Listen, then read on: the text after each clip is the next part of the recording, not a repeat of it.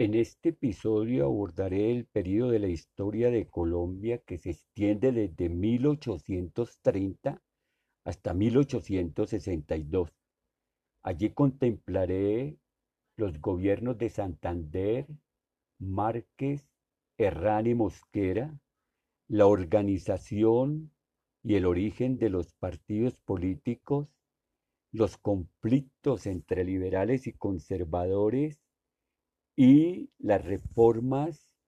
liberales de medio siglo. Los conflictos de 1826 a 1830 entre Santander y Bolívar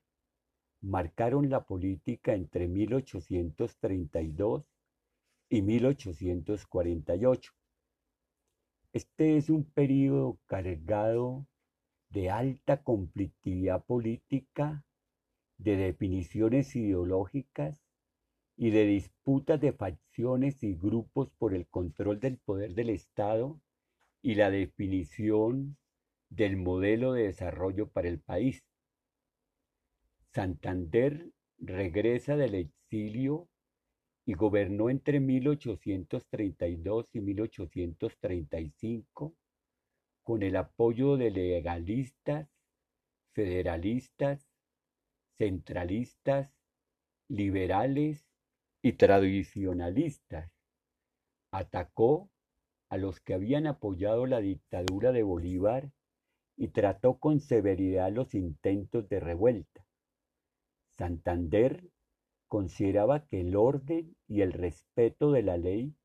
eran esencial para la libertad y que el Estado debía imponerlo. En general, durante su administración, fue un gobernante cuidadoso y en la coyuntura difícil de esos años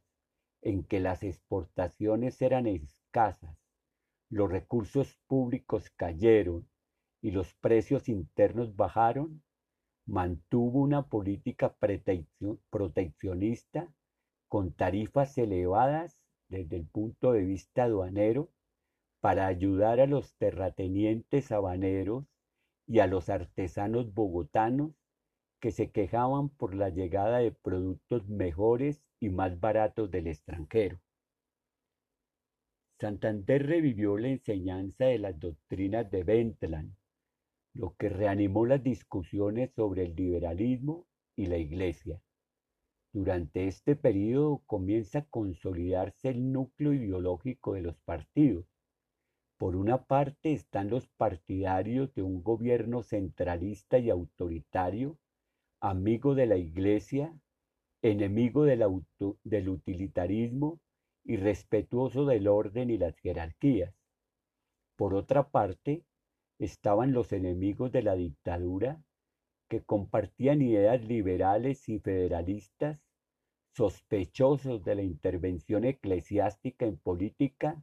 y promotores de una ciudadanía más amplia e incluyente. Esos dos sectores se expresaron a través de dos candidatos, el general José María Obando, apoyado por Santander, y el abogado y periodista Vicente Azuero, ideólogo y defensor constante de las doctrinas liberales. En esa contienda electoral, a la postre ganó José Ignacio Márquez, un civilista moderado, hostil a las ideas de Santander, lo que generó que durante su administración se enfrentaran los defensores de la tradición religiosa y el orden, y los liberales reunidos alrededor de Santander, que buscaban una mayor libertad de comercio, menos impuestos y una educación menos sometida a la iglesia. En esta división se están formando los núcleos de los partidos políticos, aunque todavía sus fronteras son borrosas. En 1839, el cierre de unos conventos en Pasto produjo una revuelta religiosa que contó con el apoyo del clero local y antiguos guerrilleros enemigos de la independencia. Los jefes liberales de provincia resentidos por la pérdida del poder en 1837 y con la política de José Ignacio Márquez, ansiosos de retomar las promesas federalistas y las reformas liberales de antes de 1827, se sumaron a esas revueltas. Esta revuelta, encabezada por el general José María Obando, perseguido por el gobierno que intentó juzgarlo por el asesinato del general venezolano Antonio José de, Gru de Sucre en 1830, en varias provincias, a nombre del federalismo y del poder local y en defensa de Obando, antiguos generales de la independencia o nuevos generales liberales se pronunciaron y asumieron el poder como jefes supremos y llevaron al país a una larga y costosa guerra de casi tres años, de 1839 a 1841, que terminó con el triunfo del gobierno y el debilitamiento del liberalismo. La guerra de los supremos, lo que está colocando en evidencia es que muchas de las contradicciones que surgieron durante el periodo de la independencia no se habían resuelto. Todavía el poder de la Iglesia y de las élites tradicionales mantenía una influencia grande en los territorios y en las provincias, y las contradicciones entre las distintas facciones y el poder central se resolvían a través del desarrollo de guerras civiles. El grupo de José Ignacio Márquez, enemigo de Santander, ganaron las elecciones de 1841, cuando fue elegido presidente el general Pedro Alcántara Herrán, quien derrotó a Vicente Azuero. Herrán tuvo como principal ideólogo de su gobierno a Mariano Espina Rodríguez, consolidándose allí un coherente proyecto conservador.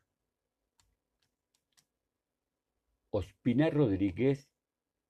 fue ministro del Interior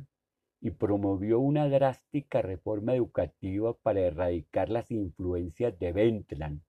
así como una reforma constitucional en 1843 que limitó la ciudadanía a los propietarios y ricos de más de 25 años y reforzó el centralismo y los poderes presidenciales. Durante su gobierno, el Congreso permitió vender esclavos fuera del país y para dar un contenido religioso a la educación de los niños, Herrán trajo otra vez a los jesuitas que habían sido expulsados del país. Durante la administración de Herrán se fortalece la tendencia ideológica conservadora que busca resolver la contradicción entre libertad y orden, haciendo especial énfasis en el orden. Este elemento es fundamental, pues se queda en los imaginarios de la clase política colombiana, que siempre sacrifican el ejercicio de la libertad en favor del orden. Esta tendencia expresa de manera clara los intereses e imaginarios de los sectores terratenientes y de las élites económicas tradicionales que han recurrido como mecanismo para mantenerse en el poder a la utilización de la fuerza y el desarrollo de la guerra, aliados con la institución de la Iglesia y su poder sobre la población. En 1845 llega al poder Tomás Cipriano de Mosquera, miembro de una élite económica y política y social poderosa, dueño de minas y esclavos y señor de haciendas e indios. Mosquera orienta su gobierno hacia la defensa del orden y la tradición y a la búsqueda del progreso, colocando el énfasis en el fomento de la producción y el desarrollo material, buscó hacer a un lado el debate político. Durante su administración se emprendieron una serie de medidas económicas y sociales de importancia para el momento. Por una parte se genera la unificación del sistema de pesas y medidas, se, se adopta el sistema métrico decimal y se define el sistema monetario que permitía la circulación de moneda extranjera. Por otra parte, se elimina el monopolio del, del tabaco y se permite la exportación libre, el impulso a la navegación por el río Magdalena, así como la creación de una escuela militar que formara ingenieros y profesionales para el desarrollo del país. Ninguna de las iniciativas impulsadas por Tomás Cipriano de Mosquera entraba en contradicción con los ideales del grupo conservador que lo había llevado al poder, pero ponía el acento en el cambio y el progreso más que en el mantenimiento del orden y la tradición. En gran medida, cada uno de los cambios impulsados por Mosquera era la adopción del liberalismo económico que acompañó con fortaleza a su ministro de Hacienda, Florentino González, quien propuso la reducción de las tarifas aduaneras que eran la principal fuente de ingresos del gobierno. El gobierno de Mosquera construyó un ambiente político de debate alimentando por los, alimentado por los acontecimientos que se venían desarrollando en Europa, las discusiones de 1846 a 1848 volvieron a colocar sobre la mesa la idea de la ciudadanía, si debía adoptarse el sufragio universal y no solo tener una república liberal, sino una república liberal democrática, así como las discusiones sobre federalismo y centralismo y el papel de los gobiernos locales. A partir de 1848, la revolución liberal en Francia cautivó a muchos grupos, en especial a los jóvenes liberales, los cuales hablaban a nombre del proletariado y del socialismo y buscaban organizar a los artesanos. En 1847, los trabajadores y estudiantes radicales crearon una sociedad democrática de artesanos y pronto se formaron decenas de clubes populares liberales a los que respondieron sociedades populares conservadoras. Esta situación política produjo una reacción temerosa de las dirigentes tradicionalistas que estaban empeñados en frenar el radicalismo liberal y habían visto en la rebelión de 1839 las pruebas del efecto destructivo del sueño federal y liberal. Las polémicas de 1826 a 1848 habían ido definiendo dos grupos contrapuestos, conservadores y liberales, ambos compartían el respaldo a un régimen republicano y representativo con separación de poderes, aunque uno y otro se mostraban en relación a matices diversos, contrarios a la relación entre el Estado y la Iglesia y a la hegemonía que podía tener la Iglesia sobre el sistema educativo.